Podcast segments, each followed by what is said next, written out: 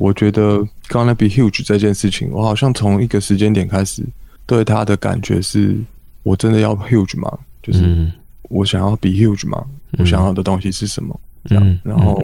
我就花了很多时间在感觉自己。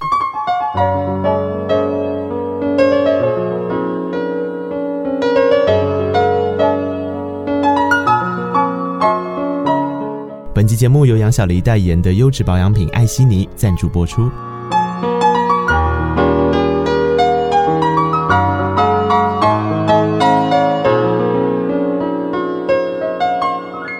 记得告白才有未来，欢迎收听《告白那一刻》。嗨，我是那一刻。最近因为防疫的关系，你是不是也都有乖乖待在家里呢？待在家里久了，有些时候你总是会想要。到外面去走走，感受一下新鲜空气，对不对？但现在当然不允许，所以这个时候我们怎能怎么办呢？今天来的这位来宾，我非常推荐你去听他的音乐。你在他的音乐当中，你大概可以感受到徜徉在山林或是都市丛林之间的畅快。让我们欢迎这位我一直很想要访，终于终于在我离开电台之后访到的雷晴。嗨，雷晴。Hello，内克，你好。之前跟雷晴其实认识好多年了，因为他之前到金黄来，我们大概都会打个招呼，但是一直没有机会坐到录音室跟他好好聊聊天。然后终于，我之前就有一个机会，就说：“嘿，刚好最近你有一些新作品要发表，然后我 p o c k e t 节目也开了，那我们来聊聊天。”就殊不知疫情就来了，所以现在我是做电脑荧幕看着远端的雷晴。没错，必须要这样子。一样，我们这次为了防疫，所以都是采远端录音。那之后，呃，如果声音上面或是音质上让你有一点点小小的觉得，哎，有一点空间感，那你就把它当成防疫期间限定好了，因为人生就是这样。没错，你最近还好吗？其实还不错啊，其实一开始有点不习惯，就是我还记得那个时候刚爆发的时候是，嗯。就是我们在演那个 Linian，我跟 Linian 的那个 tour，Linian is not Linian，所以那时候已经演了台中场，呃，已经演了高雄场，然后演了台北场，然后就那个能量，你知道，整个整个团队，然后每个人的那个士气正高昂的时候，嗯、哇，就疫情就爆发，然后嗯，就没有想到是在那个时候，就是可惜，就是我们最后一场台中场就现在就是延延期了这样子，然后原本原定的。五月的还有另外一个巡回，也是因为这样子都先取消跟延期，这样，所以就算是杀的我蛮措手不及的。一开始花了一点时间，就是整理整理自己。最近这几天就是有开始做事啊，录音啊，然后把自己的的作品稍微整理一下，这样子。嗯嗯，嗯。嗯我我其实是觉得有时候也还蛮刚好的，因为在这段时间访问到雷琴，时间点也很适合。时间点很适合的原因，是因为我想雷琴的音乐作品，容我跟大家简单的介绍一下。有人说雷琴的音乐吼叫做台式 Chill R&B，我个人认为，嗯。他呢，倒是我心中全台歌声最性感的男子啦。大学念的是法文，然后内心对自己生活的台北有着满满的爱，所以他创作结合非常多的场域。场域的意思就是场地、景象、画面。然后从都市丛林到乡间小路，大概都可以成为他创作的题材。我觉得蛮精准的，我觉得蛮精准的，对啊。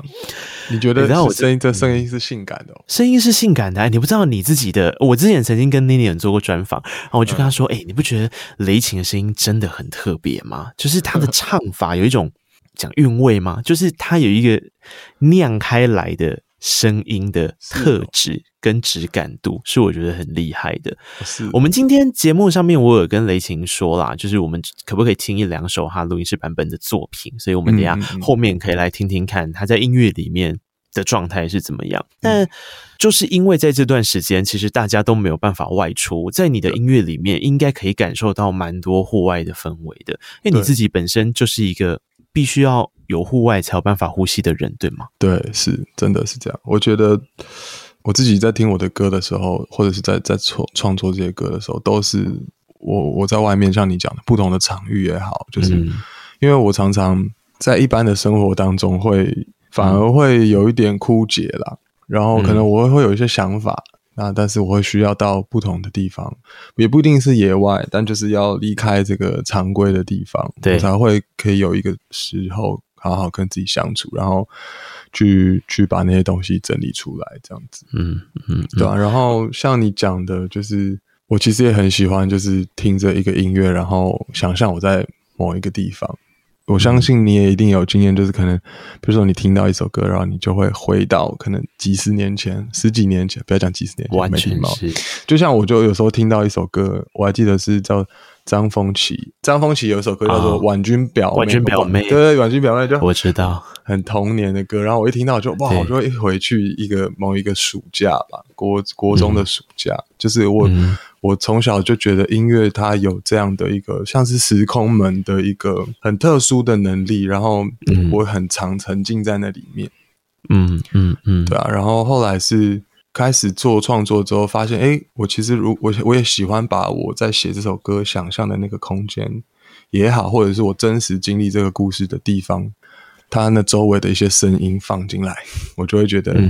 这整首歌的氛围对我自己来说就。更立体这样子。雷擎的音乐作品里面啊，我觉得有意思的地方有几个。那第一个就如同我们开场的时候，我一直在介绍的，呃，他怎么样去让大家感受到你好像可以跟着他的音乐走到了一个特定的空间去，然后那个特定的空间，它可能是雷擎当下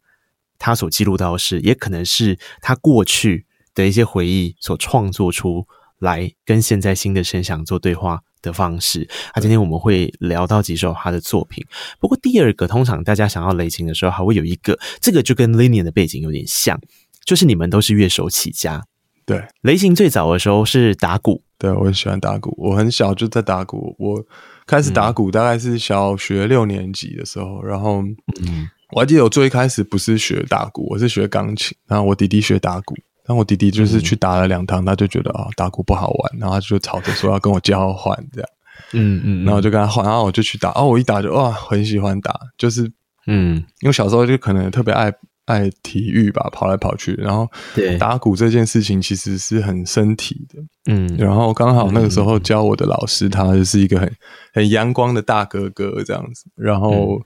我就也很崇拜他，我们就算是一起。他就带着我这样子，然后就等于我前面学习的时间都是很快乐的，嗯、就是打鼓对我来讲都是好像是童年的一个生活，每天都是会有一个时间坐在我的鼓前面，然后听那时候流行的歌啊，然后嗯，就跟着那些歌打这样子，嗯，对啊，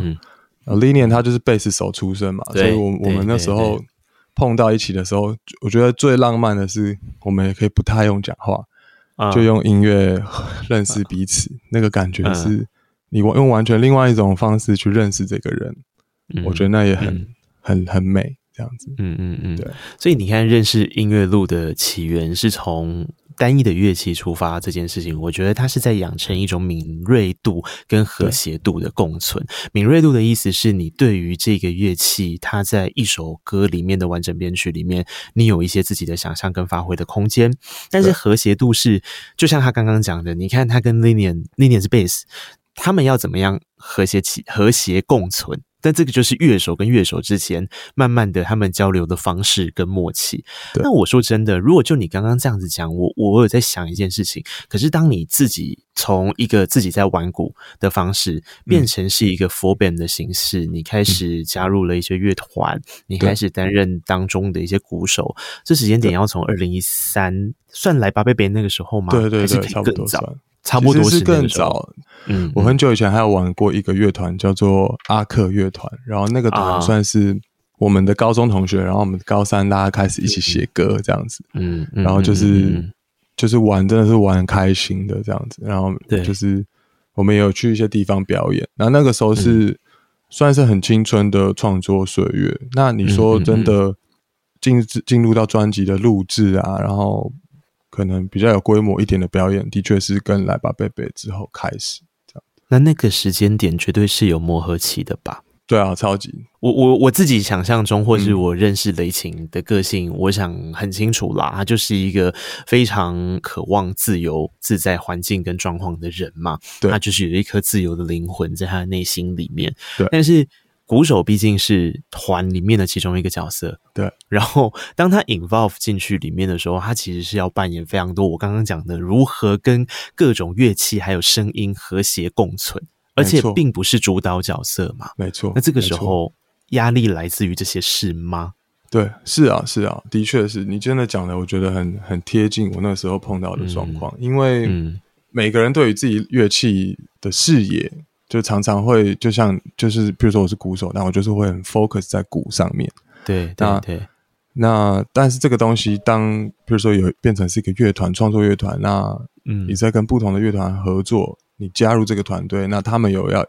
这个主主创作主导的人，他有希望鼓手呈现的样子。嗯，那那个时候，我觉得我花了蛮多的时间在学习每个每一个创作者他们要的，比如说我有跟过、嗯。来吧贝贝嘛，那来吧贝贝他喜欢的东西可能就是比较民谣一点，嗯、然后比较呃干燥一点的的感觉的东西。那可能之后我还有跟过利友王，也有也有帮他打过。啊、那那个又很不一样，就是每个每个 artist 他们喜欢的东西跟他们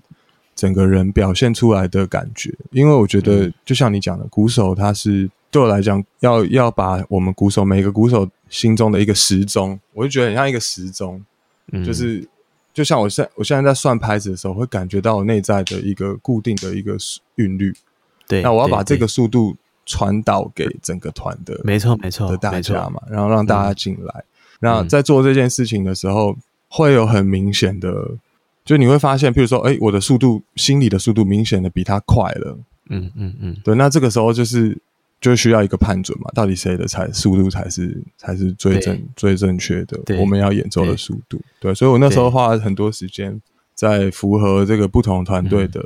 要求跟期待，这样子。嗯，其实也不是很顺遂，就是那时候一开始就觉得哇，有有点有点难，这样有点有点困境。我还记得那时候是第一次去录专辑，嗯，然后录录音的时候发现说哇，打鼓这件事情，原来我曾经没有看到的东西还有这么多。就是站在别人的视野，是鼓原来是长这个样子，嗯、然后那个时候对我来说，就是花了一点时间去消化那件事情。嗯嗯嗯，对啊，就会觉得说啊，我怎么不会打鼓了？打鼓不是很自然的事情吗？怎么啊？我现在要想这么多，然后想这么多的时候，哎，有的时候就开始绑手绑脚，你就会对你自己表现出来的声音有一点。也不确定这样子，虽然我那时候在经历过这个、嗯、这个事件，那时候大概是我大、嗯、大学的时候，但是我觉得那那一段经验也是很宝贵，因为嗯，你可以跳出来看，用别人的角度去去理解这个乐器，然后你也站在他的角度去理解歌曲。那在在在这样子双方的学习下，我觉得对我来说也很真的很有很有帮助。我我不会乐器，可是我刚刚在听，不会乐器。我不会乐器，我以为你还玩过，你讲的都 超贴切的。可是我玩声音啊，然后我觉得这件事情如果套用回，假设声音是一个乐器，那我觉得我有一些心得，然后这些心得，也就是刚刚雷霆在讲的时候，我一直在回想我自己过去在学习怎么样听见自己声音的时候。我一开始的时候觉得，哦，就是主持节目啊，然后你就是讲话啊。那接下来遇到的一个状况是，你在讲话的过程，比方说你有访问，比方说你接下来是、嗯、呃有一些剧，有一些配音，对这些状况的时候，是要开始去调声音表情的时候，你会发现变成另外一个形式，是你要先听见别人的声音，然后透过别人的声音回来再听见你自己的声音。这件事情是。很有趣的，这是一个很哲学式的说法，嗯、但是我觉得鼓乐手一定有懂，因为我们自己都常常沉浸在我们自己的世界里面，嗯、我们都觉得我们听见的就是我们自己的声音。嗯，可是其实当你跟别人在一起的时候，嗯、你以为你在听别人，跟在配别配合别人的时候，其实同时是你透过别人回来听到你自己的状态。真的，然后我觉得。我刚刚他在讲这段的时候，我脑袋就一直在想说，对，我好像有经历过这一段时期点。嗯，那那你话，你那时候有觉得特别辛苦吗？或者是你的碰到一些盲点吗？会啊，因为就是调整嘛。我觉得最难的地方在调整。那调整的过程，你就会开始觉得，可是这不是，诶，为什么我不会讲话了？然后为什么？嗯、为什么我我我的声音没办法很很自在？然后我的声音稳定度不够久？嗯，可能我觉得哦，我好像调会了，我下次又不会。嗯、然后，可是其实那说出来，就是因为你你在调的过程，你没有在听你自己的东西啦。嗯，你听久了，它其实是会呃，我不知道，它会慢慢的长成一个它应该要出现的样子。可是那个样子的东西，嗯、你现在要要我跟你说，我现在换成三个步骤，你只要跟着我这三个步骤学，嗯、你就可以会，没这回事。对，对啊，所以。我觉得就是因为雷琴刚刚这样子讲，让我忽然想到，所以其实水源的出现起来有字，哎，对不对？嗯、是因为我跟大家介绍一下，水源是雷琴后呃这几年一个 involve 蛮深的一个乐团。可是这个乐团，我自己觉得它有一个很大的特性，如果作为一个团，基本上他们是要以一体的身份，然后去对外发声，去呈现一个和谐感，呃。水源很酷的地方在于每一个乐手，他们在听见别人的声响的时候，他要融回来告诉大家，那可是我在这一首歌里面，我主导，我想要扮演什么角色，然后这一首歌我是主角。我刚刚这样形容是对的吗？没错，没错，你好厉害啊！真的，真的，我觉得就是你讲的这样子，透过别人跟别人的互动，跟别人的听别人的声音当中，找到自己的位置这一件事情，因为。嗯因为我觉得在那个那个阶段，我是一个想要冲、一直冲的一个一个状态。我想要，然后我身边的朋友都跟他们有有新的创作、新的火花。然后在那个在那个时候，我非常的有信心，就是非常的有热情，就是跟大家，就是那时候在水源路的这个工作室，就是我们都算打得火热。那时候就跟大家说：“哎，我们来做一个这个计划，就是短时间内去写歌。”那嗯嗯，那因为我们也从来没有一起写过歌，嗯，那我们在做这个尝试的时候，就有很多新的声音跑出来，所以，所以那个时候对我来讲，就是真的很很有意义。我一直到现在都还觉得是一个很神奇的时期，这样子。对，因为它跟一般乐团，我觉得这就是很有趣的地方，是它。不像一般乐团说好，我们作为一个主体性，我们做近期、中期跟远期的的计划，然后我们有一个核心的概念，有一个主脑的创作者，然后我们就去完成这个意志，变成这个品牌跟这个呃乐团它的专属的样子。可是水源他强调的是。多元性，对，所以大家可以去听一下他们去年发行的那一张专辑，那张专辑叫做 Noir，Noir、嗯、是那个流口水的口水的台语，叫做 Noir，对，脆 Noir，对，然后老 Noir，老 Noir，他们用这个概念去定义，我觉得很有意思，它就有点像我们刚刚所讲的，嗯，每个人出生的时候最纯粹的那个主体性，它会留在一起，变成了这一张专辑，可是不代表它是。一个单一的状态，它反而是加入了这些东西的多元性，还有各自的意志在里面。对，因为我觉得水源会有这样子的一个样貌，嗯、也是因为水源的每一个人，大家都是真的很热爱自由，然后很尊重彼此，嗯、所以反而是在这个过程中，我们自己形成了这样的一个多元，然后没有一个主导性。因为我觉得在这个团体当中。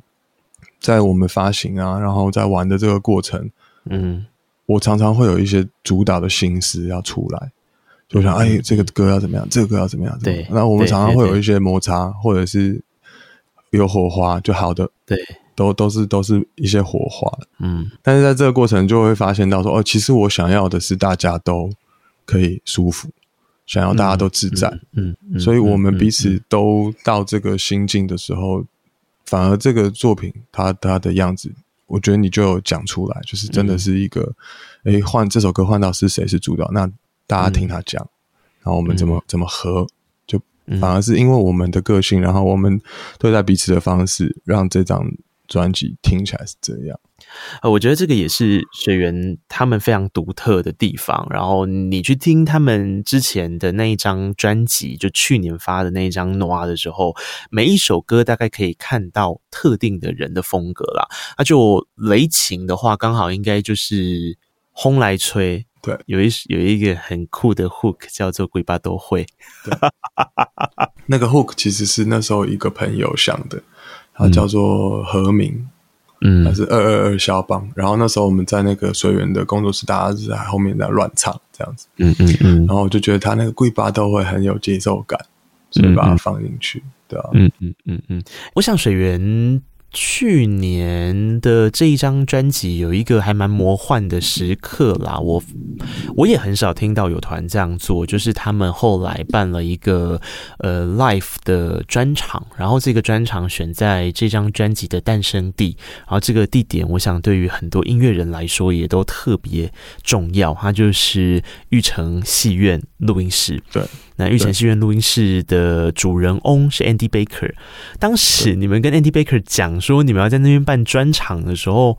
他是满心期待的 say yes 吗？对啊，他是满心期待的 say yes。Andy 就是一个很很很好玩的朋友，他就是对于什么想法他都是很很 open 的。嗯嗯嗯，对啊，嗯，那那个演出很酷诶，很酷，场地上面。有克服一些、嗯、呃，比方说你要想那个时候，当然疫情没有现在严重，可那时候疫情的确也是 ing 嘛。你除了一些防疫的措施要做好之外，呃，玉成戏院的你们应该是用它最大的那个空间对去办，对不对？因为我们会选在那边，就是因为。这张专辑我们很多部分是同步录音嘛，那它的同步录音就是在它的 Big Room 里面。那玉成他的他的那个 Big Room 的挑高，就是他原本是戏院，所以他有一个非常高的屋顶。嗯，那那个他的那个 size 已经就是 Andy 他们都有设计过，所以在 Big Room 听的那个回音跟就是那个音场是我们都很喜欢的一个音场。你邀请来宾走进专辑里面啦。对对对对对，真的是这样，真的是这样，因为就是就是那样录下来的。那我们也在那个地方演奏过，在那段时间我们密集在那边生活嘛，我们就是每天都在那边，所以我们其实也一直很希望能够大家在这那个空间好好的演这些歌，就是真的能在那边把这些歌全部演过一遍。嗯，就是我觉得对我们来说都很很有意义，这样子，嗯嗯，对啊。所以啊，刚刚从前面我们花了一些时间讲水源的精神，原因就是因为我想，如果你有看到水源最新的那篇雷霆 PO 的文，他们前阵子大港开唱晚，他说这是他们近期的最后一场演出嘛。那我想很多朋友就会问说，哦，所以水源是要解散了吗？或什么？我觉得在我的眼中，他们这个团好像无关乎解不解散这件事情，其实各自都在各自努力着，偶尔会汇流起来吗？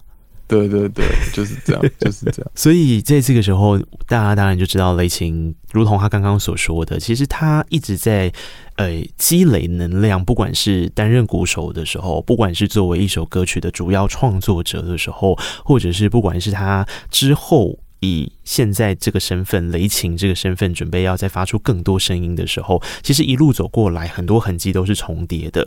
嗯，如果你们听过雷擎的第一，那算第一首嘛，以个人名义发表的歌曲，就是《心肝宝贝》嘛，对吧？心瓜宝贝，对，好标准。哎，我很喜欢播那个台呼，我以前在景广的时候，他帮景广做了一个，然后那时候是我跟雷晴说，我说，哎，我觉得你这首。可以哦，可以做一下台呼，丰富一下 他们的资料库，对，很好玩。嗯，欢迎收听警广，对，要加在那个歌曲里面。对对，警广给他听起来。我觉得那时候词好像是这样。然后我每次对对对早上在播的时候，我都会稍微再介绍一下，这是雷晴。然后，嗯，那个时间点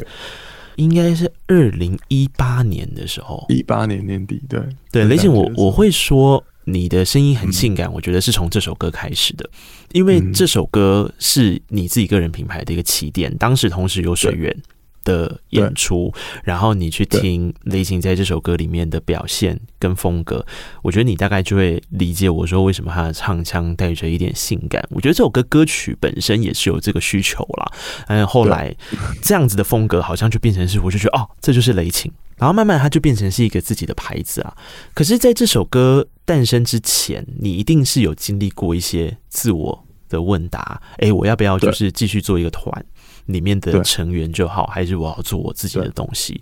你这个的讨论是一直都在，还是刚好就是真的是在水源的那段时间点？你刚刚说你自己很多创作灵感迸发的时期，其实一直都在，就包括以前在来吧贝贝的时候，当鼓手的时候，就是那个时候开始。有想要自己有有作品，所以从那个时候就开始在酝酿这件事情。嗯，对。然后然后到这个阶段，我觉得其实心里比较没有在想的是说，哦，我现在要做我自己的，还是在做做这个水源的，没有比较没有那个分界，因为我会觉得是同一件事情，就是我我也在水源里面，那我的音乐也是也水源也有音乐，就是我觉得好像没有特别去分这件事情，嗯嗯，你面对这样子的形式，你的期待它是怎么样子一个长成？一群人，我其实，在玩在玩水源的这个同一个时间，我就是也在跟我现在的 full band，就大家就一起整理我那时候有的创作，除了新光波波之外，还有很多歌，然后很多大部分是英文歌，我之前写的，嗯嗯，然后这个 set 就是同时也在表演，就水源那时候刚出来表演的时候，雷琴我自己的我自己的 full band set 我也在表演，就是等于。我那个时候就是很大量的演出，就是水源有演出，我自己有演出，然后我那时候还有接一些 DJ 的，会去放歌，就是那一段生活就是蛮蛮开放的，然后蛮积极的在尝试吧，我觉得，对对对。雷擎讲了大概是二零一八年、一九年这段时间的时候，然后他有很多的演出跟有一些作品的发表。那我觉得我们先来听这首歌曲好了。我刚刚就有说，哇，今天雷擎刚好可以让我们在空中播一下歌曲，我播两首，然后一首是我之前就很想要跟他聊聊这首歌，这是一首大鸟的歌，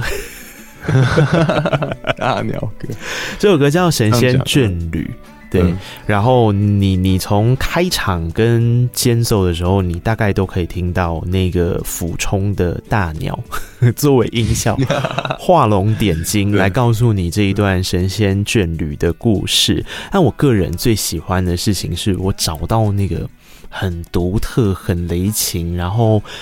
呃，我不知道为什么，我一直觉得雷琴的鼓，我最喜欢最喜欢的就是他打，或者是他音乐里面出现比较多非洲鼓的元素在。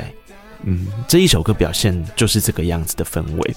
里面一定有非洲鼓的成分嘛，而且里面的乐器绝对都不是一般典型的呃大家比较常见的音乐跟乐器而已，你应该是有把一些世界音乐常用的乐器带进来，对不对？对对，应该是说，我那时候很喜欢听，就是这种。很非洲、很原始的节奏的东西，嗯嗯、然后那个时候就是也认识了一些朋友，他们刚好是在玩，像你讲的，呃，他们是玩世界音乐的。那、嗯、那个他是在玩手碟，就是 pan，就是一个一个、啊、手碟，我知道，key 啊，对，声音很好听。对，然后有一次我是去那他那个他的那个 studio 表演，嗯，然后我们表演完之后就一直在那边卷那个。手碟，嗯，然后他旁边的朋友就过来，哎、欸，他还开始打非洲鼓，然后另外一个朋友也就是吹那个 didgeridoo，对，嗯嗯嗯嗯，一管的那个，嗯，对，然后我们就在那边玩，然后所以那段时间我对这些乐音乐也是超级好奇，就是觉得哇，这个感觉，因为节奏对我来讲吧，就是一个很好像生命的脉动的那种感觉，对对对对对对，所以当他是用这么原始的声音被你听到的时候，你会更。会有一个冲动吧，嗯，就我想很喜欢的感觉，对。对，非洲乐器里面的这些声响，它重很多，很重很重的色彩，就是呃节奏。然后他的节奏，他的拍子，其实甚至是有可能变成整首歌曲的主角。然后我觉得，这就对于一个从鼓手出身的人来说，他一定可以找到一个很棒的情感共鸣跟连接。对，我，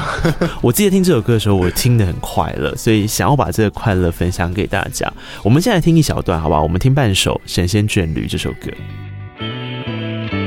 Yeah.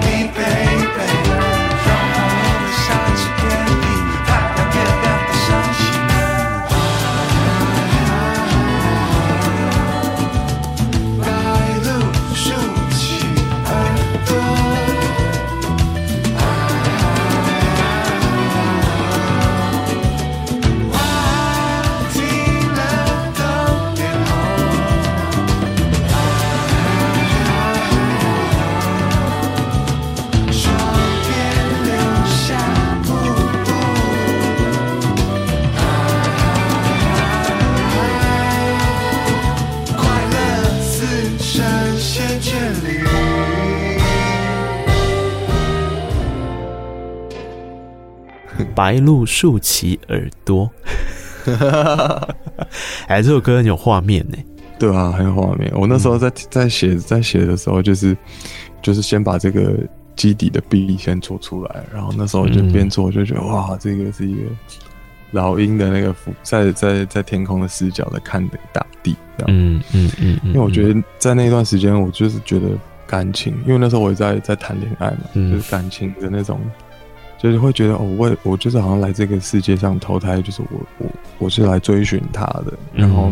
好像这个世界是为了这一段关系存在，而存在，就是很幻想的一个，真的是神雕侠侣的一个神仙眷侣。我没有想神雕侠侣，神仙眷侣的一个状况。对，对，然后搭配那只鸟，对，刚好那只鸟，然后前面的那个前奏的那个旋律线，我也很喜欢。嗯嗯嗯，然后。对啊，我自己我自己会，我自己就是真的觉得那时候看到那个画面是真的很优美的，然后很很唯美的这样子，所以我觉得《神仙眷侣》对我来讲是一首特别浪漫的歌。但我现在回去，尤其是演出的时候要去唱这首歌，我会觉得哦，就是现在的我跟那个时候的我是很不一样，嗯、就是那个状态很不一样，然后对，就可以感觉到这个。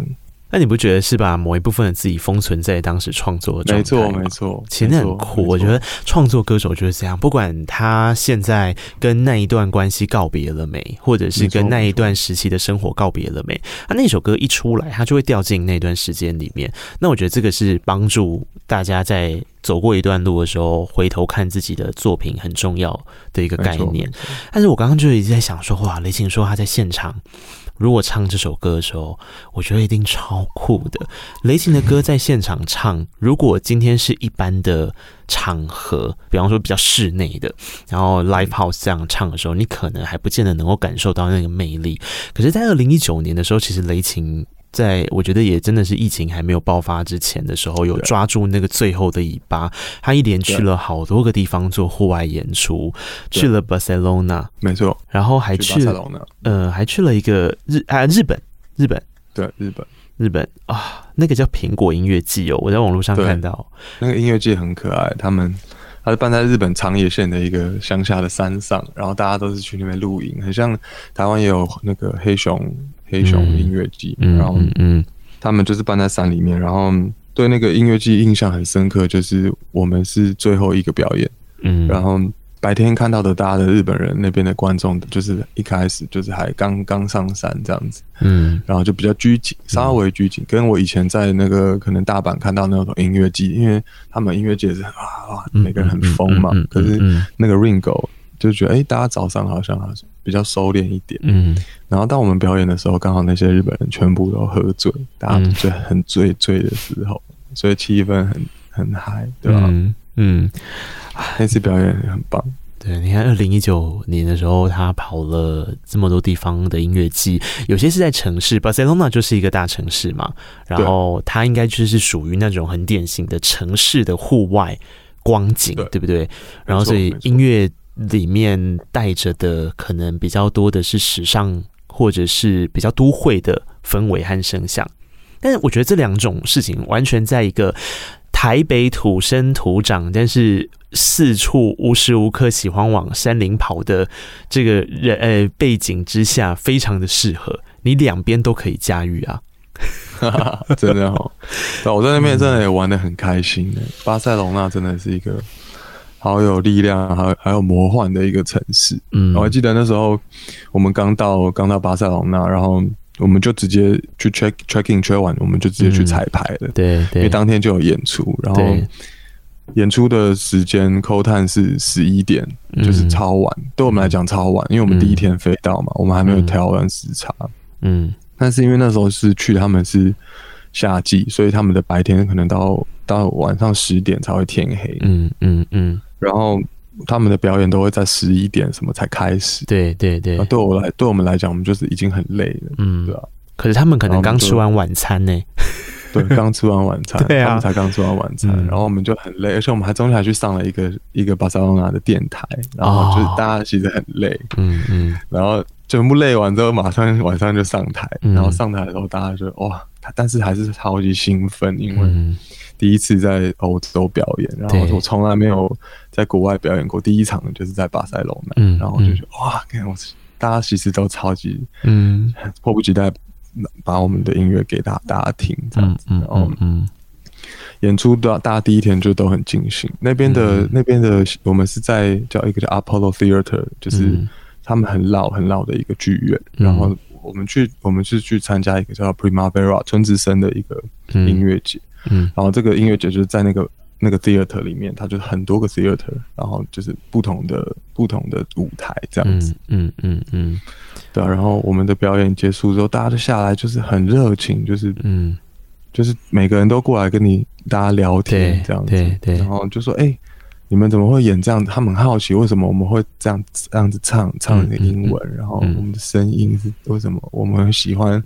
一些一些，因为我歌里面有一些可能巴萨巴萨诺瓦的律动，对对对。所以、欸、你们怎么会？你怎么会这个律动？嗯、然后他们就很好奇这样子。就是我觉得就是在巴塞罗那，就是大家都很开放的在交流这样子。对对。对所以你看，其实国外的音乐季，或者是说，呃，在做户外演出，我觉得不管是不是国外啦，总还是会带来一些魔幻跟神奇的时刻哈。对表演者来说，这个跟做录音室的时候完全是不一样的。你好比回到。刚刚那个雷琴有说，他帮 Linian 去做专场巡回跟演出，嗯、但是他跟 Linian 的缘分本来就不是只有这件事情。他们在录音室的时候，其实有出了一个我个人非常喜欢，然后我觉得他绝对是我今年金曲奖的遗珠之憾，很前面很前面的位置。特别是这首歌，我真的很喜欢。然后我上次跟林农讲的时候，我就跟他说。嗯这首歌真的很了不起耶！就是你怎么可以有办法用这样的旋律，用这样的感受，用这样的相互呼应唱和，把人就是说。靠，走了啦，去山林了啦，这种感觉就真的觉得你听众就是被他带上了摩托车，然后就是这样骑上去，然后丽姐就跟我说：“哦啊，因为我们就是都这样子去山上啊。”对啊，对啊，真的真的 太酷了。然后真的真的，我很喜欢那首歌叫《Mountain Dude》。在 Linian 眼中的雷晴是说，他就是一个没有办法拘束的人。你也跟他一起骑上山，有一天他就忽然间跟他说：“哎，干，你等一下，我有灵感了。”然后你就可以开始看他在创作，然后有时候是他会忽然间就像一只猴子一样，猴子是他说的哦，像一只猴子一样跑去其他地方开始做 攀爬，没有那么夸张啦，不是爬到树上，只是就是会喜欢去找一些小路，你知道吗？就是探险。对，你喜欢，我喜欢去找一些，哎，那条路我没有走过，然后呃，那个地方好像可以穿过去，想要看看后面是什么。对，所以我自己就很喜欢做这件事情，嗯，对吧？然后我们在写《Mountain Dew》的时候，我们那时候是，他有跟你讲嘛，我们就各自拿着乐器，然后看谁有感觉，我们就停下来玩这样子，对对吧？真的是真的是这样子，刚好是我家到他家就是要骑。骑车的话，刚好是可以走走走，就是从北头这边上山，然后到淡水。嗯嗯嗯。然后，所以我每次去找他回来，都是在走这个路。我我就那这样刚好在 Mountain Dew 那段时间，就是特别对这个，我们两个都没有讲好这个东西要写什么，嗯，但反而是我们那段时间的相处，他这个缘分就带我们到这边，这样子。对。对，我觉得互相卷音乐就是这么有意思的事情。然后雷琴说，因为 Linian 专场有一些延，呃，就是因为疫情的关系 delay 了嘛，然后之后会就延期延期之后再举办。但我想说，其实没有关系啦，因为虽然说现在短时间没办法跟他见面，但是我请他录了一段话给你。哦，真的假的？嗨，蕾蕾，我是 Linian。该从何说起？其实真的要很感谢你啦，因为呃，从历年一开始出来到这次专场巡回，你都在，你经历了呃我这两年的所有重要的时刻，我觉得你几乎都是在的。那包括我们一起去共创的那些回忆啊，包括我们像写歌啊、演出啊，然后我们去了苗栗啊、去阳明山啊，做了这些事情，其实我都是非常珍惜的，因为那也呃让我学习到很多，也让我同时沉浸在大自然里面，是非常好的回忆，也感受到你这个人的真诚跟那种细腻，这是非常难得的友谊。所以我其实有一句话很想跟你说，就是。也不是一句话啦，我觉得是一个我的想法。因为一开始我遇到你的时候，很多人告诉我一句话说，雷擎 gonna be huge。这个我一直都觉得对，他会，而且我觉得 this is your time，时候已经快要到了。因为你今年，我看到我很开心看到你即将要做你第一张代表作专辑，即将要把自己的东西发出来。我非常非常为你的开为你感到开心，所以在这个疫情期间，虽然可能不能出门，但是我相信你一定会做得很好，而且我觉得一切都会非常非常的顺利，而且你也有小雨的加持，小雨会是一个非常好的呃辅助的一个角色，所以 man 祝福你，好不好？谢谢，假日而已啊，我爱你啊，假日而已，哇。好感动，谢谢你，真的。我就想说，我也爱你，我也爱你。这这两个人真的太酷了。然后我之前就也看到他们在专场上面的火花，然后一直就觉得说，哇。其实就像刚刚我们在最前面一开始讲的一样，因为背景有一点相似啦，就是开始接触音乐的过程。然后我想，呃，遇到的一些状况也是很类似的。Linian 之前那张专辑最重要的概念就是要松嘛，他在跟自己讲他的课题就是他要懂得更放松。然后现在雷晴也准备要面对他的课题跟挑战了，所 以我觉得这一前一后太适合。啊，请他来跟你说说话，真的谢谢，好用心哦，真的觉得好感动，谢谢谢谢。他刚刚有讲了几个部分，我觉得可以跟雷晴在空中我们来聊聊。首先第一件事情，我刚刚一直压着这句话不讲，就是我想说让他自己讲，呃，就是让 Linian 讲，我在讲。就其实江湖上很多的传言，就是听到雷晴就会后面接这句话，叫做 gonna be huge。其实从雷晴呃开始发表个人作品，已经两三年的时间，然后陆陆续续跟很多人有碰撞出很精彩的火花。大家其实都在等等雷琴他有一个什么样子的完整样貌跟大家见面。那我想这句话可能是对你来讲的一个。呃，推进力，但相对的，它应该也会让你变成是你要更静下心来跟自己对话的一个关键，对不对？是啊，是啊，嗯，因为我觉得其实是就是一种想分享的心情，然后那个那个心情的纯粹，嗯，就是我想要一直保有那一份东西，这样，嗯，对。然后我觉得 gonna be huge 这件事情，我好像从一个时间点开始。对他的感觉是，我真的要 huge 吗？就是我想要 be huge 吗？我想要的东西是什么？这样，然后我就花了很多时间在感觉自己，嗯，这样子。因为很多人会讲啊，你是怎么不赶快把这些歌发一发？嗯，你怎么不赶快怎么做做些什么事情？这样子。可是有的时候我不想这样，然后我就觉得说我想要做的是什么？这样子。嗯，然后。我觉得刚好在这两年，就是给我很多机会去做一些尝试，包括就是去年的这些 feature，然后还有我做了一个展叫做《公益之外》，对，然后那个东西是我觉得帮助我蛮大，给我蛮多新的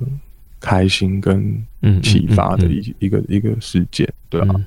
我觉得就是我很我自己也很期待，就是这些东西在我的专辑汇聚在一起这样子。嗯，我自己现在就在经历这件事情，所以我很期待。嗯，雷晴刚刚我们在闲聊的时候，他其实有跟我说，他最近也一直在想着这些事情。然后因为新专辑进入呃，很慢慢的要让它完整度更高，然后在今年应该会有机会跟大家见面的阶段，嗯、几个问题点可能是他现在在意的，比方说，或许他对股很有把握。但是有把握的过程，他会不会不断的开始推翻过去的把握？那他对他的 vocal，你看他从一开始我说他是一个性感的男生这件事情，他就开始在思考：哎，对啊，那这首歌是要性感的呈现吗？还是那只是我特质中的一部分？我不用刻意去调整它，这些东西应该就是反反复复在自己的内心做挑战的，对不对？没错。哎，可是。可是，如果照 Linian 所说，你这是找小雨帮忙，小雨是中尾语嘛，对不对？你找中尾羽帮忙，他会给你什么样子的方向跟想法？你有跟他沟通过这件事吗？其实我们都一直在透过做事在感觉彼此这样子。嗯、然后我觉得小雨给我的感觉就是真的很稳定，然后很、嗯、很亲民了。因为我常常会东想西想的，然后一下决定要这个，一下决定要这样。然后我觉得。就是在这个过程当中，跟小雨在互动，就蛮蛮蛮可以静下来的，嗯嗯。那之后那张专辑里面，大概你会想要说的是一些什么故事呢？其实这一张专辑是在写我的一个旅程的一个心情，嗯，它是一个这一趟旅程的一个一个循环，嗯。然后，因为我觉得我自己就是很喜欢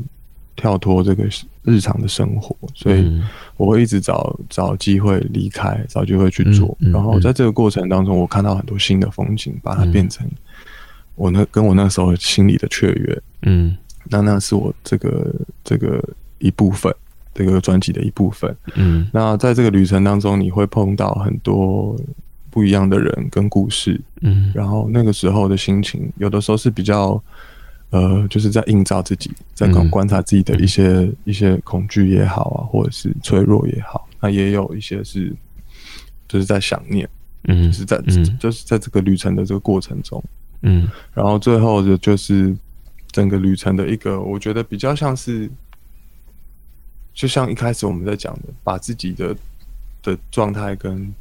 那个时候的时空留在那边，这样子，嗯嗯嗯嗯，对啊，所以大概这张专辑大概是在讲这这个主题，对啊？这张专辑今年就会发了，今年就会发了。我觉得很酷诶、欸，诶，刚刚从节目开始到现在，我听到了两个，我觉得非常佩服，而且我觉得如果这两件事情完成，不管你今天的 be huge，你的定义是什么，你在你自己的内心绝对会是更强大的状况，是因为。你在乐手跟乐器的角色里面，你慢慢的听别人的东西，寻找自己独特的样子，和同时你在自己的生命经验里面，你透过旅程的方式去让这样子的时间轴更清晰，然后让每一个空间能够寄存一些时间跟画面，然后去完成一张专辑的概念。哇，那这个真的很值得期待，而且我我觉得其实。有大概 Nakashi 就可以嗅到这样的味道了。虽然，嗯，虽然 Nakashi 这一首歌曲，呃，着实在后半段吓了我一跳。如果你没有认真听，你是把收音机开着在那里的时候，你绝对会吓到。但是，但我觉得那个吓到是很酷的。当我在认真细听之后，我好喜欢那个铺排。的部分，我们今天有时间先听一小段。这个是雷琴在呃几月份啊？五四月吗？还是四月份的时候试出的一首新单曲？然后这首单曲就如同我刚刚说的，雷琴既可以走进山林里面。他也可以在都市感受一个时代的氛围，还有那个时代你所想象到的场域跟空间所营造出来的画面。你仔细听这一小段我帮你选的段落，这一首歌曲叫做《Nakashi》，然后我们听完之后再回来聊。那西九个地，我初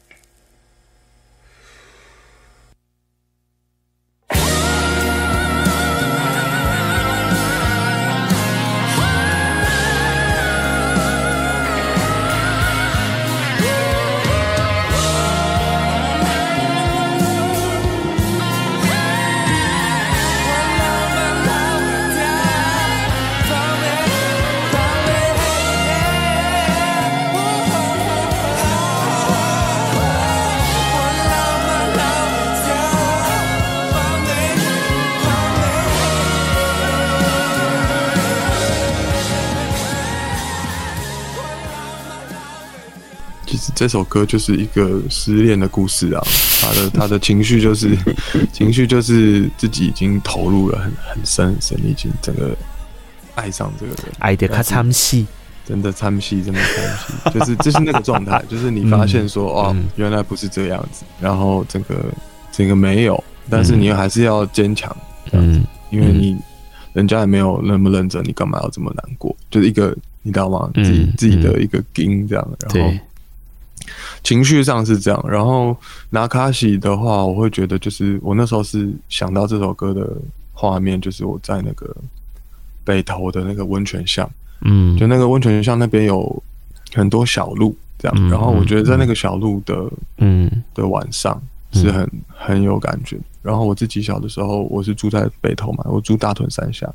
然后大屯山下也有很多那种小巷子。然后我觉得拿卡西这个这个地方，我是真的很有，我能够很很能够去同感那个地方。嗯，应该是说，因为我以前大学的时候有在这个苏澳的一个，真的算拿卡西，算是一个歌厅的一个地方。嗯，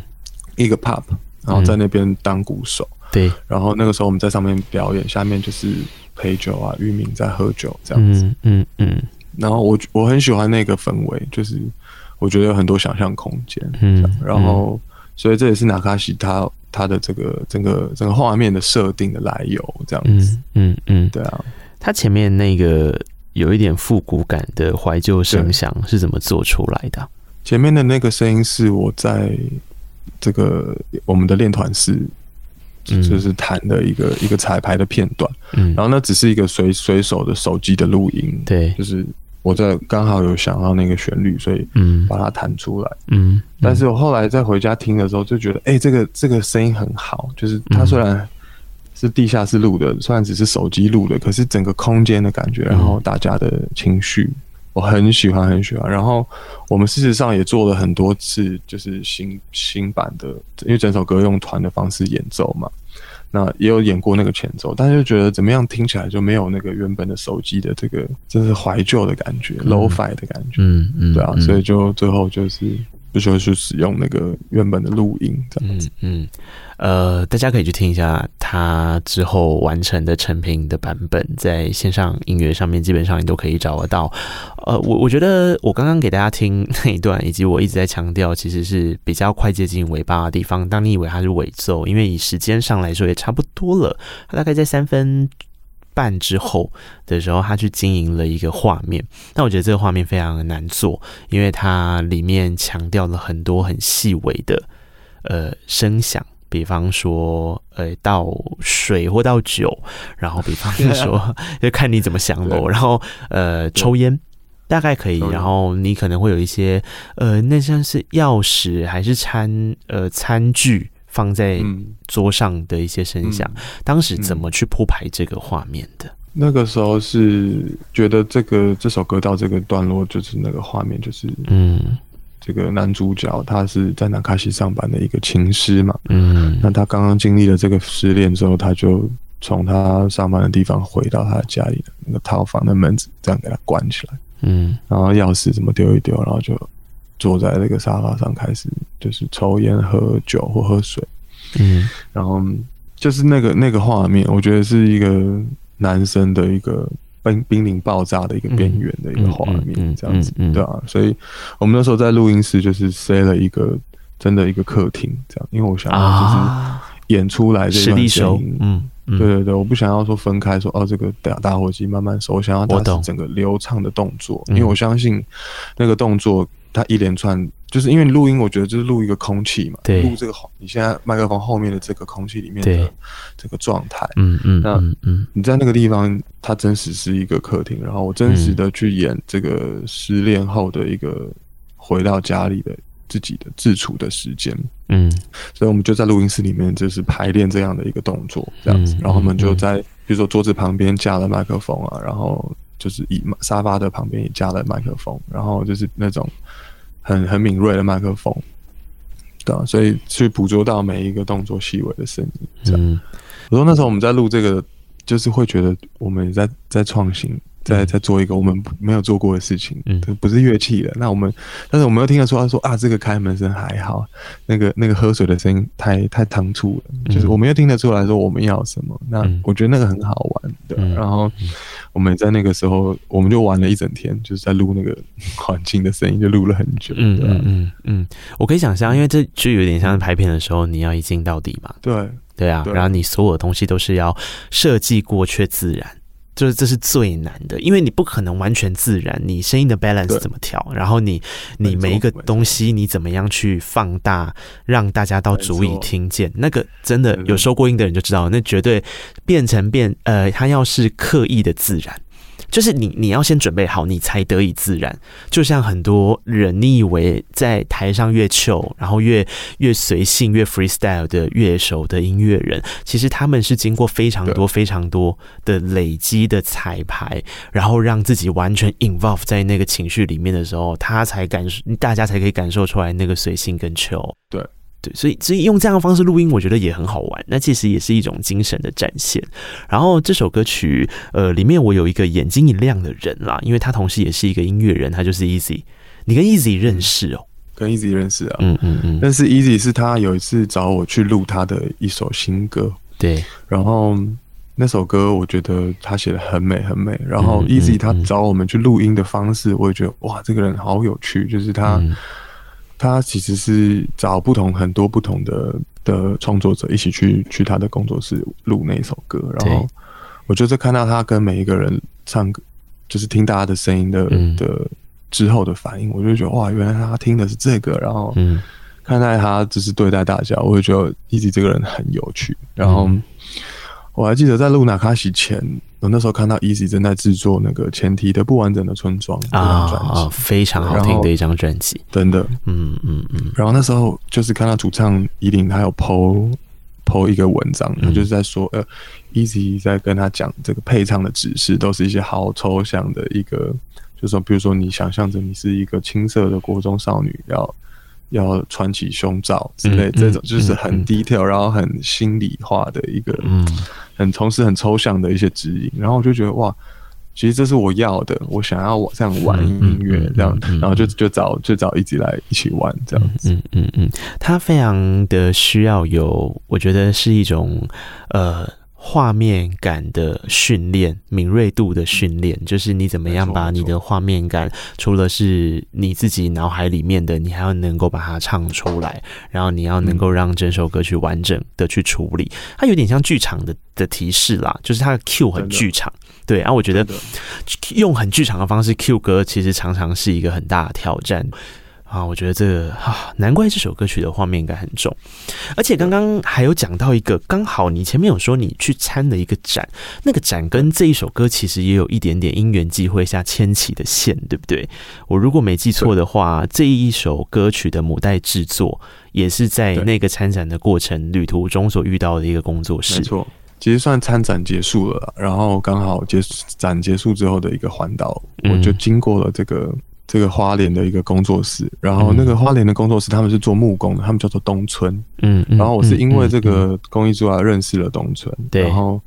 那时候我就在环岛的当中，然后我就去找东村他们玩，然后东村就说：“哎，你的你如果下一站要去宜兰的话，你一定要去找这一群人，他们叫做尼维尔，然后说他们的 studio 很酷，然后叫我一定要去玩，这样，然后我就到宜兰的时候我就。”去拜访了这个 studio，然后在那个瞬，在那一天晚上，我就决定了说，哦，我接下来的的歌想要过来这边做后期，就是我会觉得，就是那是一个机缘，然后刚好在那个在那个工作室，我觉得哇，他们对声音的处理这么细腻，然后这么不是我以为的那样，嗯，然后我就觉得哇，他们很有趣，所以我决定把那卡西的这个 mastering 就交给这个他们来处理，这样子。对，啊、呃，今天时间关系，我们没有办法跟雷晴聊到一块啦。就是我自己其实也觉得他每次在跟其他人互 feat 的时候，其实有嗯。嗯非常大的特色，个人特色在里面。然后呢，个人特色就是所谓的个人特色嘛，你听了你就觉得哦，这就是雷琴。诶，雷琴住进了别人的歌里面，大概是这样的感觉。那这是什么意思呢？我觉得这意味着，其实他慢慢的在，不管是我们刚刚前面所提到的，从一个乐团的鼓手。的养分开始做起，到听见了自己在这里面你可以扮演的角色，以及未来。在扮演的角色的时候，你要怎么样跟自己对话的过程，然后同时之间的确就去尝试了自己的音乐作品，一路这样子走过来，然后历经了像刚刚 Lilian 讲的，在做 Lating Gonna Be Huge 这一段话之间的自我辩证，其实是真的蛮期待经历过这一些事情，然后跟各种形式的，你看像刚刚所讲的公益展，它其实是在从一个呃，那叫什么实体。去感受到你背后所想要传达的意念，就是作为一个艺术品，你怎么样去呈现它跟音乐之间的结合？然后他之前帮基隆写了一首歌啊，你怎么样去感受基隆这个城市？那这首歌就叫《基隆》，就是这这些东西其实都是在我刚刚讲的场域，就是场地，然后声音地景。然后还有他自己的想象空间，还有他每一段他自己过往的故事的结合，然后用他非常敏锐的作为一个乐手，他认为画面应该要怎么铺排的方式去做的一个完整的呈现，我觉得太酷了，太喜欢。谢谢那个，谢谢谢谢，真的谢谢。哇，你听得好细哦。没有，因为我之前在听的时候断断续续嘛，可能是电台播歌那时候，我播到了一首雷琴的歌，嗯、然后其实我不太知道雷擎。对于他做音乐这件事的想法是什么？然后渐渐的，因为刚刚所讲跟 Lilin 做访问，好认识了你们更多的创作过程，然后开始看，其实雷行在社群上面常常会写。还蛮多，我觉得有画面感的一些话，例如像南卡西，他去结合他自己过往的一些故事的连接，我觉得大家都可以去看一下，你大概就可以拼凑出 一个音乐人他怎么样在自己行进的过程之中，懂得跟自己对话，懂得喘口气的过程，其实是让自己未来的声响更巨大的一个嗯旅程。非常祝福啦，谢谢那刻，真的谢谢内克啊！期待之后的新专辑。然后刚刚也谢谢 Lilian 特别留了那一段话，对，谢谢。未来怎么样不晓得嘛，但是享受在当下，然后在当下的时候记录一些过去的存在，都是美好的。谢谢，谢谢雷请见到空中来，期待之后专辑诞生的时候，我们再聊聊天。谢谢大家，谢谢内科，拜拜，谢谢，拜拜。本期节目可以在 Apple Podcast、KKBox、Spotify、Mixer Box、First Story、Sound On、Google Podcast 等等平台收听。欢迎听完订阅、评论、留言，谢谢你让我知道你在听。